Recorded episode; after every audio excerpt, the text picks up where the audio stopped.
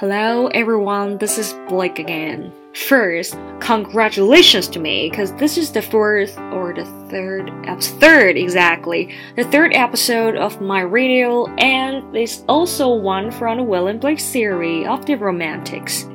Today, we're going to read something about London. What can you think of when you come to London? As a foodie person, to be honest, the first things come out to my mind is fish and fries. Yep. But let's find out what William told us about London. And warning. Warning is completely beyond your imagination. Let's check it out. Wander through each charted street, near where the charted Thames does flow. A mark in every face I met marks of the weakness, marks of woe. In every cry of every man, in every infant's cry of fear, in every voice and in every band, the Mitford monoculars I hear. How do chimney sweepers cry? Every blackened pulse, and a helpless soldier's sight, rising blood down the palace walls but most. Through midnight street I hear how the ether hollows curse blast the newborn infant's tear, and blast with applause the marriage hearse.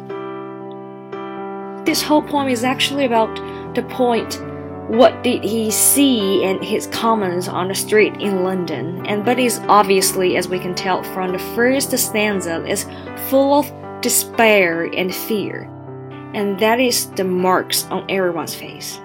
The subject shown in the poem, which is the chimney sweeper, the helpless soldier, and her locked and newborn babies, are only known through the trace they left, like the unstopped crying, the blood on the wall, and the burst of the figure. But we never see the chimney sweepers or the soldier themselves. And the highlight part of the whole poem lies in the last stanza, the moment the baby was born to a cursing, prosecuted mother, it strongly reinforces Blake's, not me, the poet, final image, which is the married hearse, a vehicle in which love and desire combine with death and destructions.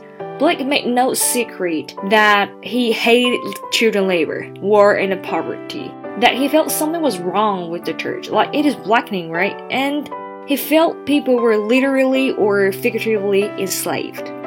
The picture he built about London is not, is completely different from what we know, right? Because the settings of the poem was London around 1794. But do you know why or what happened in the 1794 that make part of the London in such despair?